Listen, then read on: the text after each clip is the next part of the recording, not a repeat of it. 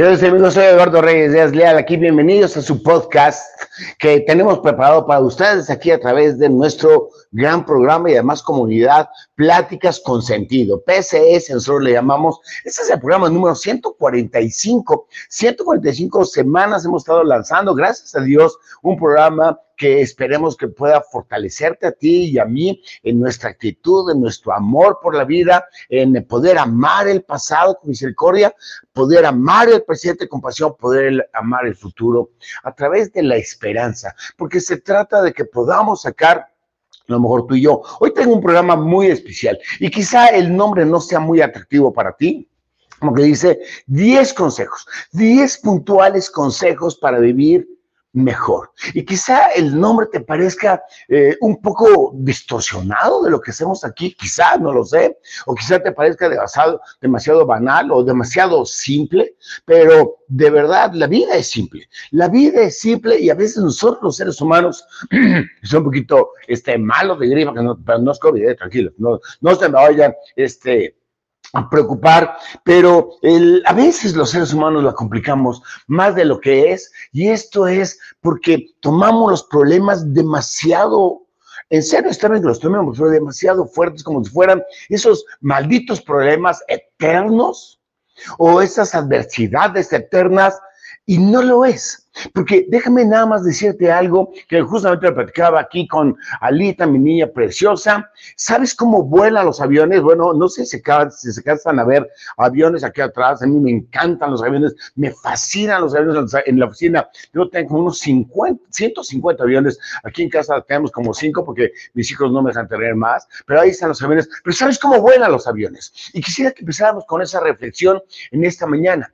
¿Sabes? Digo, en esta mañana o en la tarde o en la noche. Bueno, la hora que sea desde que tú lo estés escuchando, en esta noche, que es cuando transmitimos, hoy es para mí, este marzo 12, las 7.03 de la noche, pero realmente lo hemos preparado para toda la semana. Pero, ¿sabes cómo vuelan los aviones? Con el viento en contra. Esa circunstancia es simple. Porque si no estuviera el vuelo, el, el, el viento en contra del avión, el avión no pudiera elevarse. Así que todas las adversidades que a veces nos taclean, como decimos en el americano, o que nos desvían sobre lo que estamos queriendo buscar, todas las adversidades más bien son viento a favor.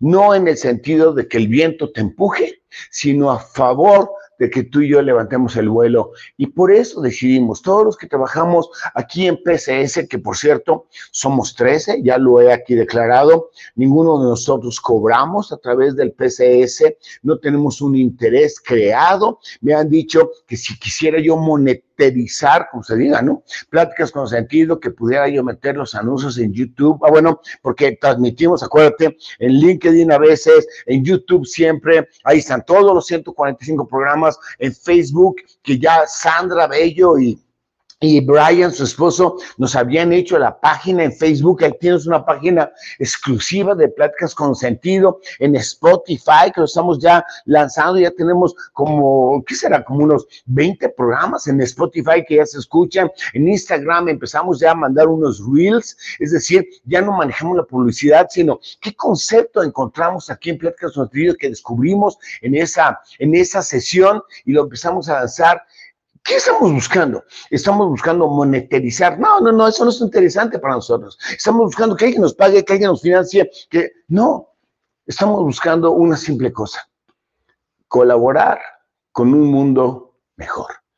Eso es lo que estamos buscando. Así que eres bienvenido a este podcast. No se te olvide que puedas encontrar los 145 programas en lo que nosotros le llamamos incorrectamente PSS Flix, porque no es otra cosa más que el canal de YouTube donde están todos los programas. Te estoy rogando, por cierto, que te metas a nuestra comunidad, que nos compartas tus experiencias, que recibas las láminas que usamos de apoyo a través de nuestro WhatsApp 5548 89 7665. Basta que nos digas un hola, yo estoy contigo, es decir, no con Eduardo, yo estoy contigo como, como, como este, eh, como esencia. También no me gusta el mundo en, en, algunas cosas, no me gusta la inseguridad, no me gusta la maldad, no me gustan las traiciones. Está bien, ¿y qué hacemos con eso? Lo que tienes aquí es una comunidad que estamos dispuestos a hacer algo, aunque sea un granito de arena. Y si tienes una historia, si tienes un testimonio, si tienes algo que nos quieras compartir, un dolor o lo que sea, no es un canal psicológico, claro que no, mándanos un correo electrónico a pssflix.icloud.com. Es bienvenido. 10 consejos, pero no puedo yo empezar con 10 consejos si no puedo empezar con una premisa fundamental que nosotros creemos aquí en Pláticas con Sentido y es todo, todo, esa, esa premisa está increíble. Todo, todo, absolutamente todo su rayo lo hizo el Creador por ti. Dios lo hizo por ti. Dios lo hizo por mí. No importa si tú sientes que es un creador abstracto, si está alejado o si como yo sientes que es Dios, Dios el creador del todo, el todopoderoso, con una relación personalísima conmigo y con cada uno de los 8 mil, 20 millones de habitantes que dicen las estadísticas que tenemos. Todo, todo, absolutamente todo lo hizo el Creador por ti. Te pido que en la noche que escuches este programa, simplemente reflexiones sobre esta sentencia, sobre esta premisa, sobre esta declaratoria, sobre este estatuto. Todo lo hizo el Creador por ti. Necesitamos saber eso y creer en eso, porque si no somos una hormiga más del universo. Yo estoy seguro que todo lo hizo Dios por ti y por mí. Y por eso lo sentencia, aunque usted no lo crea. Todo lo hizo Dios por ti y por mí. El universo lo hizo para que nos maravilláramos yo no sé qué tanto eres afecto o afecto a ver las estrellas, pero yo no conozco a nadie en el mundo. Yo, por ejemplo, no soy muy de naturaleza, a mí no me van a llevar al campo y dormir en el campo, yo no puedo con eso. Pero aunque yo no sea muy afecto en ese sentido a la naturaleza, no puedo dejar de voltear a ver el cielo cuando está despejado, vivo en la Ciudad de México. Eso no pasa siempre. Y ver las estrellas o ver la luna. Hay gente que me dice, voltea a ver la luna y la volteo a ver. Qué cosa más espectacular. El sol no lo puedo voltear a ver porque ya lo sabes, nos quemamos. O antes, o ya no, pero no ya porque vivimos en un edificio, no podemos usar. Teníamos un telescopio y buscábamos a Marte. Bueno, a Marte sí, te amo, pero buscábamos al planeta Marte y a veces me decía mi cuñado, José Manuel Escalante, tipazazo de la astrología. Él, es tipazazo, ¿no? Que nos está ayudando ahorita, que es el que te está contestando parte de los chats. La otra es Irme Escalante. Claro que los adoro con todo mi corazón. Gracias por ese apoyo. Y entonces sacaba él su telescopio, verdadero telescopio, y me decía, mira, ahí está Júpiter. Ahí está Saturno, ahí se le ven los aros. Qué cosa más maravillosa cuando alcanzas a ver ese universo y que no importa que lo hagas esporádicamente, intermitentemente, pero te puedes maravillar del universo. Y es tan maravilloso que aunque no voltees a ver el cielo, basta que te lo imagines. Un universo que no tiene límites, cuando menos no en nuestra mente. Nadie sabe cuánto mide ese rollo. Los, los, los, los cuates de la ciencia han tratado de pronosticarlo, de estimarlo bajo el clásico método Vilchis, al Vilchilazo. Pero es maravilloso. La tierra es maravillosa. Y si tú me dijeras, ¿hay algún sueño que quisieras cumplir antes de morirte? Bueno, primero que PSS tenga el impacto en tu corazón. Pero bueno, aparte de eso, hijo, me encantaría volar al espacio. Creo que ahí sí me aventaría. Nada más que Elon Musk pueda acabarse ser su empresa y que sea más comercial y que pues tendremos que pagar ni modo y con mucho gusto viajo solamente para ver la tierra desde lejos. No como dijo el argentino, quiero ver cómo se ve el mundo sin mí. Cuando se sube un monte y dice, ¿qué haces aquí en el monte? Estoy viendo que se mueve el mundo sin mí. No, no, no. Quiero ver la tierra, de verdad es maravilloso. Dios lo hizo y nos deja maravillarnos. Y quizá tú digas, pero no lo hizo por mí. I don't know, and I don't care. No sé y no me importa, como decía mi hermana Irma. Te puedes maravillar. Y la vida misma, tu vida, la forma en cómo respiramos, y cómo avanzamos, y cómo, cómo volamos contra el viento, es para gozarnos. Si hay una constante en la vida, es que nos vayamos gozando, el que vayamos rompiendo nuestros límites, el que nos desafiemos tú y yo, y que veamos que los problemas pasan, pero tú no pasas que los problemas se van, o se resuelven, o simplemente se olvidan, o se entierran, pero tú no. Tú y yo seguimos, la vida es para gozarla. Y no me refiero a que disfrutes la adversidad. Bueno, sí, me encantaría, pero digo, no me estoy refiriendo a eso, sino que goces cada uno de los segundos que tenemos.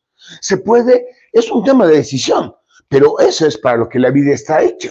Y los recursos, todos los recursos que tú y yo tenemos, las herramientas, eh, eh, la comida, el trabajo, inclusive el poder, la fama y todo lo que hemos platicado en los últimos tres o cuatro programas, esos recursos que son medios son para que los puedas utilizar y no para que esos medios te utilicen. Y cuando el, miedo el, medio te empieza a utilizar, es el momento que te desafíes y que tú regreses y lo utilices. Justamente ayer o antier platicaba con alguien, antier más bien dicho, platicaba con alguien que, ¿por qué? ¿Por qué? ¿Por qué me preocupa tanto la fama? Es algo que a mí me preocupa. Porque un día me subí un ladrillo y me mareé. Y ese día me bajé del ladrillo, el mismo día, gracias a Dios, por mil circunstancias que pasaron a mi alrededor. Y agarré el diploma de una conferencia que me he dado y lo colgué en la pared. Y es que me había preguntado, oye, ¿y por qué? ¿Por qué tienes tantos diplomas colgados en la pared cuando los tenía ya en la oficina? Porque ya pasaron, porque no puedo vivir del pasado. Eso lo utilicé en su medio. Y eso es para lo que sirven los recursos, para irte fortaleciendo y que cada día tengas mejores herramientas. Y la familia y los amigos y todas tus relaciones sirven para compartir y para apoyarnos o para apoyarlos. Para eso sirve. Tú tienes una amiga o un amigo y bueno, quizá luego no lo vuelvas a ver, pero en el momento te permitió compartir lo que tú estás viviendo y lo que esa persona te compartió a ti. Y a veces quizá lloraste en su hombro o ella o él lloró en tu hombro. Es maravilloso. O sea, no me puso Dios a un enemigo nada más porque sí. No, o es viento en contra que sirve o se subieron al avión contigo. ¿Y qué me dices del trabajo, la escuela? Esas cosas que hacemos todos los días. Déjame decirte, que el trabajo es el medio precioso para que puedas entregar lo que tú tengas, para poder aprender y para poder hacer, servir. Porque aprender creo que es una constante del, del, mundo, es una constante de tu vida, al igual que tomes decisiones, al igual que tus talentos, al igual que tus tiempos, y que puedas usarlos. Ahí puse la palabra servir. La palabra servir a algunas personas les inquieta porque es como si ah, quieres que vaya a servir sopa a la gente menos posibilitada. No, quiero que uses tus talentos. Debí de haber puesto la palabra usarte a ti para transformar al mundo. ¿Y qué me dices de los problemas, de esas adversidades, de ese viento en contra del que estamos platicando en esta noche? ¿Qué me dices de eso? Sirve para que alcancemos tú y yo el dominio propio. Cada vez que tú descubres tu fortaleza, te desafías y vences. Y cada vez que pasa un día, y como dicen en Alcohólicos Anónimos, o lo que dicen muchas partes, un día a la vez, y vas descubriéndote ti, los problemas los estás utilizando para ti. Dios los hizo para nosotros. Todo eso que está del lado izquierdo, universo, vida, recursos, familia, amigos, trabajo, escuela, problemas, adversidades. Úsalos para ti, porque Dios, el Creador, lo hizo para ti. Y es ese tiempo, el tiempo de la adversidad, en el que confiar lo estás poniendo a prueba. Cuando yo digo, todo se hizo para nosotros, para que aprendamos a confiar. Porque la confianza tiene un ingrediente que se llama paz, que se llama armonía, que se llama poder y energía, pero para nosotros mismos. Vas teniendo más control de ti y eso es quizá lo que Pablo, el que escribe la mitad del Nuevo Testamento, dice dominio propio. Todo se hizo para ti. Eduardo, yo no te creo. Está bien, considéralo. Considéralo, que si todo eso tú lo utilizas para ti, ¿cómo te vas a hacer más fuerte, más útil? Y vas a poder compartir más cosas que te está pasando para otros que no lo alcanzaron. Y considéralo, considéralo, como lo consideraron muchas personas. ¿Qué es lo que vamos a utilizar en esta ocasión?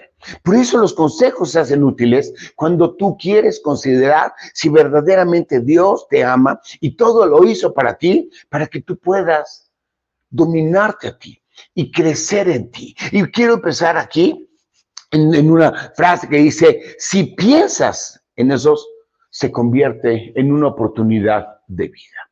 Y el primer consejo, y le iba a pedir aquí a Ale que tocara la tambora, pero se me le acaba de levantar, menos quejas, menos quejas y más valoración de lo que tienes. Es lo que tú y yo le llamamos gratitud. Menos quejas. Es que tengo mucho de qué quejarme. Ya lo sé que tengo mucho de qué quejarnos. Todos tenemos de qué quejarnos. Yo tengo de qué quejarme. Tengo una lista interminable. Es más, si quieres y me lo pones en el igual, hago un libro de quejas. Hago un, programa de quejas. Menos quejas. Primer consejo. Menos quejas. Más valoración de lo que tienes. Y esa lección, ¿quién nos las da? Adriana Macías. Adriana Macías nace sin brazos. Así nació. Pero ella decidió concentrarse en lo que sí tenía y no en lo que no tenía. Y alcanza, ella vive en Guadalajara, que con sus piecitos no solamente peina a, a sus hijas, cocina, hilvana, trabaja, usa la computadora. Y ella nos enseña una lección de vida donde dice, puede ser que no tengas cosas, ella no tiene brazos, así nació, nunca supo que eran los brazos. Valora los pies menos quejas, más valoración de lo que tienes. Es un consejo súper útil. O segundo, reinvierte en ti. Si algo falta, reinvierte en ti. Me decía un cuate del, del, trabajo, es que no estoy pudiendo con la chamba, reinvierte en ti. Me dijo, no te entiendo. Ve y disciplínate como fue con Michael Jordan. ¿Te acuerdas de la historia? Michael Jordan, el más grande de todos los basquetbolistas de todos los tiempos, de todos los tiempos, cuando él se prueba en la universidad donde iba a explosionar, donde iba a ser lo mejor, le dijeron, no sirves para el básquetbol. Lo corrieron, le dijeron, no eres tú, estás mal. Imagínate la cara de Michael Jordan cuando él creía que era un buen basquetbolista porque jugaba en las calles, porque era alto, porque era habilidoso, y los grandes expertos lo mandan a la fregada. Y es cuando regresa con su mamá. Y su mamá, su mamá, yo creo muy sabia, le dijo, ¿qué pasó, Michael? Es que me rechazaron de la universidad. Y casi, quizá llorando, yo no lo conozco a él. Y dijo su mamá, regresa y disciplínate y regresó y practicó y practicó y practicó. Mira que sus cuates andaban en la fiesta, él practicaba y practicaba. Y bueno, todo el mundo conoce la historia de Michael Jordan. Es el más grande basquetbolista y nadie apostaba por él. Pero él entendió que esa no apuesto por ti era el aire que iba en contra del avión para que él se pudiera levantar. Y no importa que haya sido el más grande basquetbolista, lo que él hizo por él lo que él hizo fue vencer un desafío, conquistarlo y decir, sí se puede, sí se puede lo que yo quiero hacer, porque lo que quiere es, quería jugar básquetbol.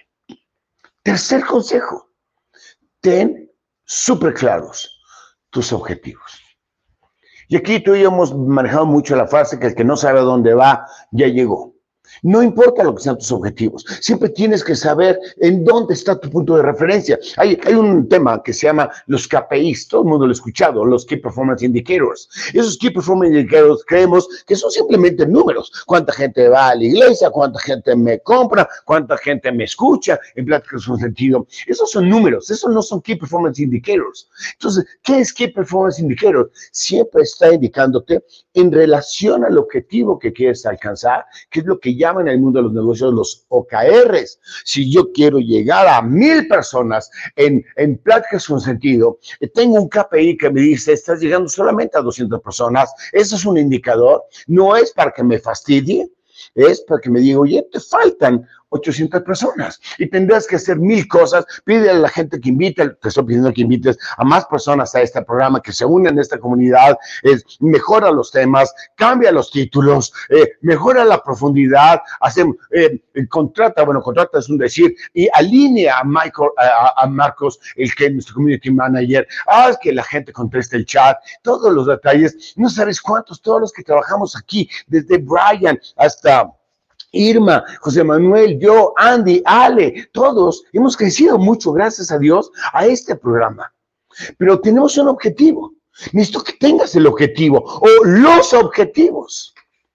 Esto es lo que nos enseña Carla Willock.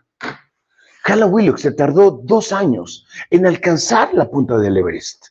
Y claro que me dijeron, ¿y para qué la alcanzaste? Y dice Carla, porque para eso está. Porque el reportero que la, cuestionaba decía, que te encontraste un nuevo cofre del tesoro, o ahí te encontraste a tu esposo, o... No, simplemente porque para eso está.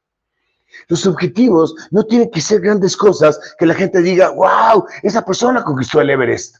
El objetivo es lo que va rompiéndote tus limitaciones tienen claro esos objetivos, los que sean, que PCS sea más grande, que, que el despacho donde yo trabajo se institucionalice, el que le des oportunidad a alguien que, que crezca, que alguien escuche tus consejos, no lo sé.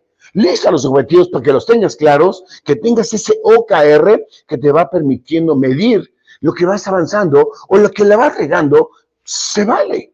Porque claro que aquí en Pláticas Subjetivas hemos tenido pláticas de 3.000 personas, de 2.000 personas, a veces de, bueno, nunca hemos tenido abajo de 100 personas, de, de 100 personas, de 150 personas, algo estoy haciendo bien o algo estoy haciendo mal o algo estamos haciendo, eh, tenemos en claro el objetivo y no es el único objetivo que yo tengo, tengo 8 mil millones de objetivos, incluyendo poderme subir a SpaceX y que me deje ver Elon Musk y ojalá que me regale el viaje, la Tierra y vas avanzando, porque tienes un OKR.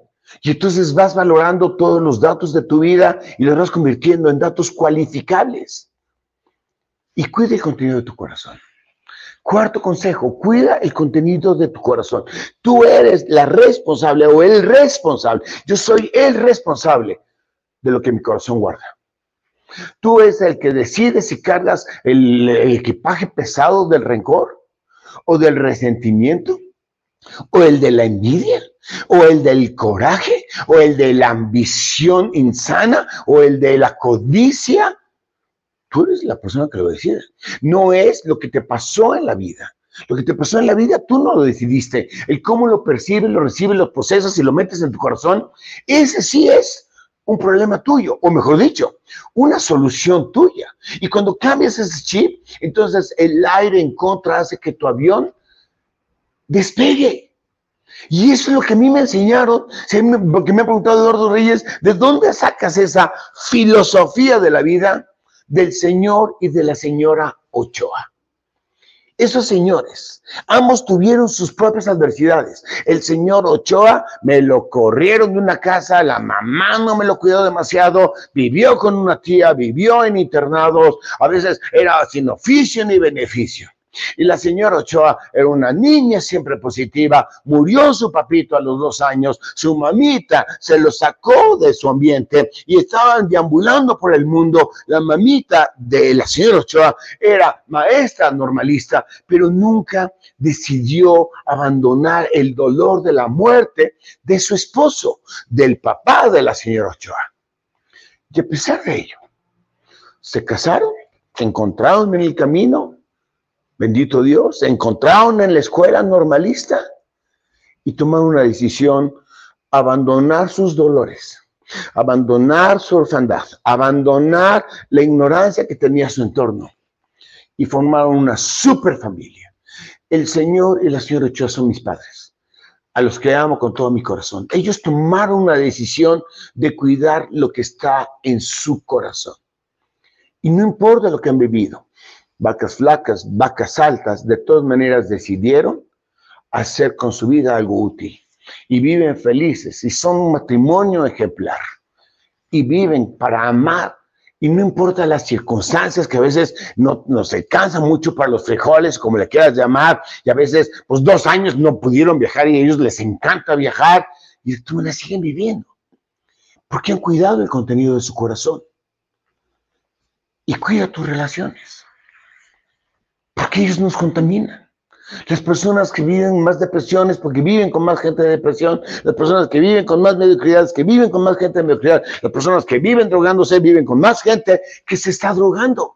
Porque somos miméticos, eso no lo podemos evitar. Somos miméticos y si, y si existe una conectividad entre tú y yo, y tú bostezas, yo voy a bostezar. Y si tú te rascas, yo me voy a rascar, porque somos miméticos. Y eso está padre porque somos personas de comunidad. Pero es nuestro tema el cuidar la comunidad a la que pertenecemos. Y eso es lo que nos dice Henry Ford. Henry Ford, que vio que el mundo tenía pocos autos, que fabricaban autos artesanales y que mucha gente utilizaba carreta y caballo y muchos otros andaban a patín. O sea, siempre ha existido ricos, muy ricos, pobres. Eso no es el tema que vamos a discutir en esta ocasión. Y Henry Ford dijo, se puede hacer algo diferente, ¿sabes? Se puede construir una fábrica y él hace la segunda revolución industrial e inventa la producción en serie y logró con su fábrica en menos de 15 años fabricar 15 millones de vehículos, el famosísimo Forte, y hizo un carro para todos. Y no había calles, no había semáforos, no había reglamento, no había nada, porque nadie había pensado que pudieran haber tantos carros. Y él dijo, yo sí puedo, pero lo que no sabemos de Henry Ford, en algo que logró hacer, es que él no terminó la carrera de ingeniería. No tenía los conocimientos. Le dijeron, Señor, ¿cómo pudo usted hacer en esa empresa? Porque ¿cómo la pudo hacer si no tiene los conocimientos? Y Henry Ford le contesta, porque el tener éxito, entre comillas éxito, depende del 15% de tus conocimientos, depende del 15% de tus habilidades y el 85% de tus relaciones. Él lo dijo. Tú dependes 15% de lo que sabes. Mucha gente dice, no, voy a, hasta que yo sepa, hasta que sea, no, no sé, voy a poder hacer. La vida es hoy. La vida es la que tú puedes disfrutarla, es hoy. Y la sexta consejo útil es estandariza tus hábitos. Para cambiar el corazón, solamente Jesús puede hacer, pero para poderlo cambiar, entras a un proceso de santificación. Esa es la traducción literal de lo que es te salvo, te santifico. Eso es la misma palabra. Pero tienes que cambiar los hábitos. Y los hábitos no me refiero necesariamente a los hábitos que no te gustan, si tomas una copa de alcohol o diez copas de alcohol, no es eso, me refiero a hábitos más importantes. Y Charles Chaplin, el gran productor de la película Sin Sonido, y le preguntaron, ¿cómo señor usted tiene tantas habilidades, por qué tiene tanto éxito si no puede utilizar la voz? Imagínate las películas, digo, tú y yo no lo podemos imaginar tan, fácil, porque tú estás acostumbrado a la cuarta dimensión, hasta que el cine te escupe, etcétera, etcétera. Pero en la época, sus películas eran sumamente atractivas y no había voz. Le dijeron, ¿cómo le hace usted? Dice, muy sencillo. Todos los productores de cine utilizan un metro y medio para sacar un metro de película. Yo utilizo tres metros. Digo, no te entiendo. Cuido los detalles, saco la excelencia de la producción, saco lo mejor, me siento a escuchar las películas, veo que me hace reír, veo la película con otras personas, veo lo que les hace reír y regreso a la producción y cuido los detalles. Y cuidaba tanto los detalles, todos los detalles de tu vida necesito que los cuides, todos los detalles que los convirtió en un hábito, el hábito de la película sin sonido que tuvo gran éxito y que es la madre de todas las películas, de todas las cosas que a ti y a mí nos divierten. ¿Y qué me dices del consejo? Persigue tus sueños. Es que es una locura lo que estoy pensando. Persigue tus sueños. Es persíguelos. Persigue lo que te está moviendo en tu corazón. Persigue en donde tú puedas servir. Esa es la lección que nos da Walt Disney. Walt Disney empieza y trabajó y lo corrieron, lo corrieron de la Cruz Roja, lo corrieron de la Segunda Guerra Mundial. Que lo hayan corrido, eso es el colmo. Lo corrieron. Siempre estaba pensando ¿eh? en sus dibujos animados. Y un día se sentó en un hotel céntrico de, ya los habían corrido de la casa donde estaban, en un hotel céntrico de Los Ángeles. Y solo tenía 16 dólares, un lápiz y un papel. Y dice la historia que es cuando él dibujó Mickey Mouse. Otros dicen, ya sabes, los envidiosos. No, se le robó. No lo sé si se robó, no me importa. Pero lo que hizo con Mickey Mouse es grandioso. Dar un parque de diversiones en donde personas podemos estar 80 mil o 100 mil personas en un solo día en sus parques, divirtiéndonos y sabiéndolos para qué sirven los sueños.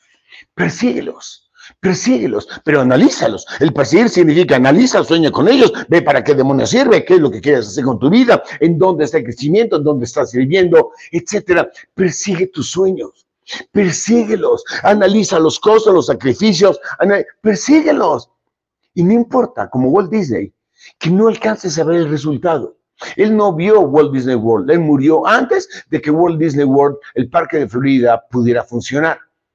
Y valió la pena. Y cree en ti. Ese octavo consejo me parece fundamental. Cree en ti, cree en ti. Los hermanos Wright creyeron en ellos, vendían bicicletas, bicicletas en Washington. Y estaba toda la moda de que hay que inventar los aviones y la NASA está trabajando para desarrollar los aviones. Sí se puede volar, sí se puede conquistar el aire. Y los hermanos Wright dijeron, esos güeyes de la NASA, aquí otra palabra güeyes, esos cuates de la NASA, están bien esos. Porque lo único que necesitan es velocidad, alas y el aire en contra. Y le pusieron una bicicleta unas alas, eso es literal, le pusieron unas alas y le pegaron duro y vean cómo la bicicleta se iba levantando y descubrieron que el avión se levanta por la forma más simple, utilizando el viento en contra, utilizándolo a favor. Pero tienes que creer en ti. No tienes que decir, solamente el cuento de la NASA va a poder descubrir el avión. Tienes que creer en ti. Y puede ser que no seas lo que tú quieres ser, pero cree en ti. Acéptate como tú eres y saca lo mejor del mundo, porque el mundo, todo el universo está hecho para ti. ¿Y qué dices de cuidar tus pensamientos? ¿Por qué? hay que cuidar los pensamientos? ¿Y hay que cuidar los pensamientos positivos y negativos. No, mi hermana, hermano, Víctor Franks Víctor Frank, que lo meten a Auschwitz, un tema que hemos platicado aquí, lo meten a Auschwitz, pero has de saber que a él lo forman en la fila y le dicen, tú vas en esta fila o vas en esta fila, estás debilucho, estás enfermizo, vas en la fila del lado izquierdo, o estás fuerte y estás sano, vas en la fila del lado derecho. Y dijo, puta, pero, pero, ¿qué onda con esto? Él iba en la fila de los insanos, él iba en la fila de los enfermos, donde estaban las señoras embarazadas, donde estaban los cuates debiluchos, donde estaban las personas que tenían menos posibilidad de fortaleza física. Y él dijo, no puede haber nada bueno si sigo por este camino. Este camino los llevaba de una vez al horno, los mataban. Y él dijo, me paso para acá sin saber que los mataban, pero sí sabía que si se iba con los enfermizos, con los debiluchos, con los que no podían hacer un algo, no estoy hablando mal de embarazadas, ¿eh? pero cuando estás embarazada no puedes hacer muchas cosas, que es el común denominador, tengo que estar con los fuertes porque no lo sé. Luego se enteró que los de la fila de la izquierda iban a un, a un, lugar para matarlos. Y él cuando llega con el guardia, y con el guardia le dice, ¿usted está sano? Sí.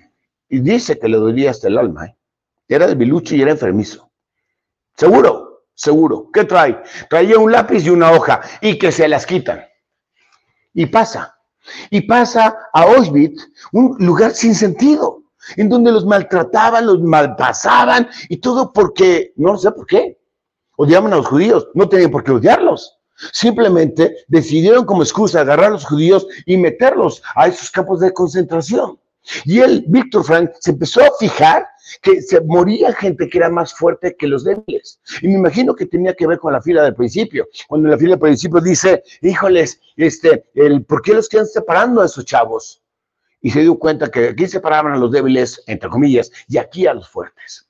Pero cuando llegaron los fuertes, los más fuertes morían. No aguantaban el maltrato, no aguantaban el frío, no aguantaban el no comer. Y muchos débiles, como Víctor Frank, aguantaron cuatro años en Auschwitz y salieron para contarlo. Él lo que descubrió, sin haber terminado la carrera de psicología, que el ser humano puede más cuando tu espíritu está fuerte. Puede más cuando tus pensamientos están mejor cuidados que cuando estás muy fortalecido en los músculos, en, en los músculos propiamente y comes mejor. Mueren más en vida las personas que son débiles en sus pensamientos, que son las que son fuertes en sus pensamientos. Gran historia. Y décimo consejo, confía, llama en Dios. Y eso que te lo dijo. Un señor que se llama Carol Joseph Botchila, Juan Pablo II. Juan Pablo II, no lo sé si sepas, tenía cinco años, se murió, creo que papá primero, siete años, creo que se murió mamás después, no me hagas caso muy bien en la crónica. Cuando tenía 11 años se murió el último de sus hermanos y quedó verdaderamente huérfano. Siguió la carrera de Dios y lo amó, se convirtió en el Papa, le dispararon, este disparo lo doblegó y siguió adelante. Y siguió adelante y transformó parte de la Iglesia Católica pero más allá de esa transformación es el cómo compartió el amor de Dios. Y si él, a pesar de la orfandad, a pesar de la miseria, a pesar del asesinato, del intento de asesinato, si a pesar de la controversia que traía, si a pesar de todo eso, siguió confiando y amando en Dios, ¿qué estaba pensando el Papa Juan Pablo II? Estaba pensando en una sola palabra de Dios. Déjame terminar. Y él dijo, si tú me quitas a mi papá, yo le decía, déjame terminar. Y me quitas a mamá, déjame terminar. Y me quitas a mi hermano, déjame terminar. Porque tú y yo somos máquinas perfectas en construcción. Deja terminar a Dios. Y tú disfruta de la vida. Y quizá me digas, es que no tengo ganas, hoy me amanecí con depresión o ayer me fue de la patada o estoy sufriendo un luto con el que yo no puedo. Deja terminar a Dios, pero se vale que digas, no tengo ganas. Y entonces yo te digo, como subconsejos, pídele a Dios que remueva tu piedra. Como cuando Lázaro estaba muerto, llegó Jesús y dijo, remueva la piedra de Lázaro, para que Lázaro se levante y camine y salga hacia afuera. Pídele a Dios que remueva esa piedra que te dice que no tienes ganas. Considera que en el servir está tu felicidad. Quizá, quizá no tienes ganas porque no hemos descubierto que cuando te entregas tú mismo por la humanidad, a corta distancia, a mucha distancia, con tus hijos, con tus padres, con quien esté a tu alrededor, cuando tú ayudas a los demás, recibes la ayuda de Dios. Cuando tú consuelas a los demás, recibes el consuelo de Dios. Inténtalo, inténtalo. No tenemos nada que perder. De todas no tienes ganas. Y manda la fregada a tu enemigo número uno. El ego. El que tú creas, bueno, yo sé que todo Dios lo hizo por mí, pero no me hizo a mí para todo. Eso es ego. El ego es un muy mal consejero. No le hagas caso a tu ego, no le hagas caso a tu necesidad de protegerte, da las ganas, perdón, hazle caso a tu necesidad de compartirte. Y no te dejes vencer por el peor de los pecados. ¿Pecados? Sí, pecado es lo que te aleja de la divinidad de Dios. Y el pecado número uno es la apatía. Vence la apatía. Esa puedes hacer. El no tengo ganas. Es un pecado que te mata. Y recuerda, amar la vida y todo, amar el todo, es una decisión. No esperes que alguien tome esta decisión por ti. Gracias, gracias de todo corazón. Permíteme bendecirte, que Dios te bendiga y te expanda tu territorio y que elimine de ti todo sesgo, todo sesgo de apatía que inhiba el que tú creas en ti misma o en ti mismo. Amén, amén, amén. Soy Eduardo Reyes de Lala, este es mi correo electrónico, ahí está mi Twitter, sígueme en Twitter y no se te olvide de formar parte de nuestra hermosa comunidad, mandándonos un hola al 5548897665. Ahora, al distancia me grita José Manuel, hoy está en Valle de Bravo y la próxima plática. Ahí está la próxima plática. La próxima plática. 10 reglas. Vamos a seguir con el tema de las 10. 10 reglas estratégicas. Estrategias para, qué? para lo que quieras, para tu negocio, para tu persona, para tu familia, para tu vida, para tu ejercicio, para lo que tú quieras. Las 10 reglas estratégicas que pueden seguir construyendo a ti y a mí que podamos avanzar. Y esa será nuestra plática 146. La lanzaremos el día 19 de marzo, pero hoy, hoy disfrutemos estos 10 consejos útiles. Gracias. Manden. Ah, Ale me está preguntando que cómo le fue. Tenemos unos amigos que se llaman Mario y Margarita que fueron al doctor, porque Mario, Mario ha estado muy malo. Entonces me está preguntando, Ale, oye, ¿y cómo, cómo está Mario y Margarita? Bueno, sobre todo, sobre todo Mario. Resulta que lo meten a Mario con el doctor, ya me platicó, él me habló por teléfono anoche, lo auscultan, le checan y bueno, ya le dicen lo que le tengan que decir, eso no me lo platicó. Sale, le dice a la señora, le dice a Margarita, señora, su esposo requiere reposo, requiere paz, requiere dormir cuando menos 16 eh, horas, no quiere, no puede tener problemas porque arriesga usted, arriesga su vida, Mario. Así que aquí le dejo estas pastillas. Y con esas pastillas dormirá 12 horas seguidas. Y entonces le dice la señora Margarita, doctor, ¿y cada cuándo se las doy? No, no, señora. No son para él. Son para usted. Que Dios te bendiga. Nos vemos en la próxima y gracias.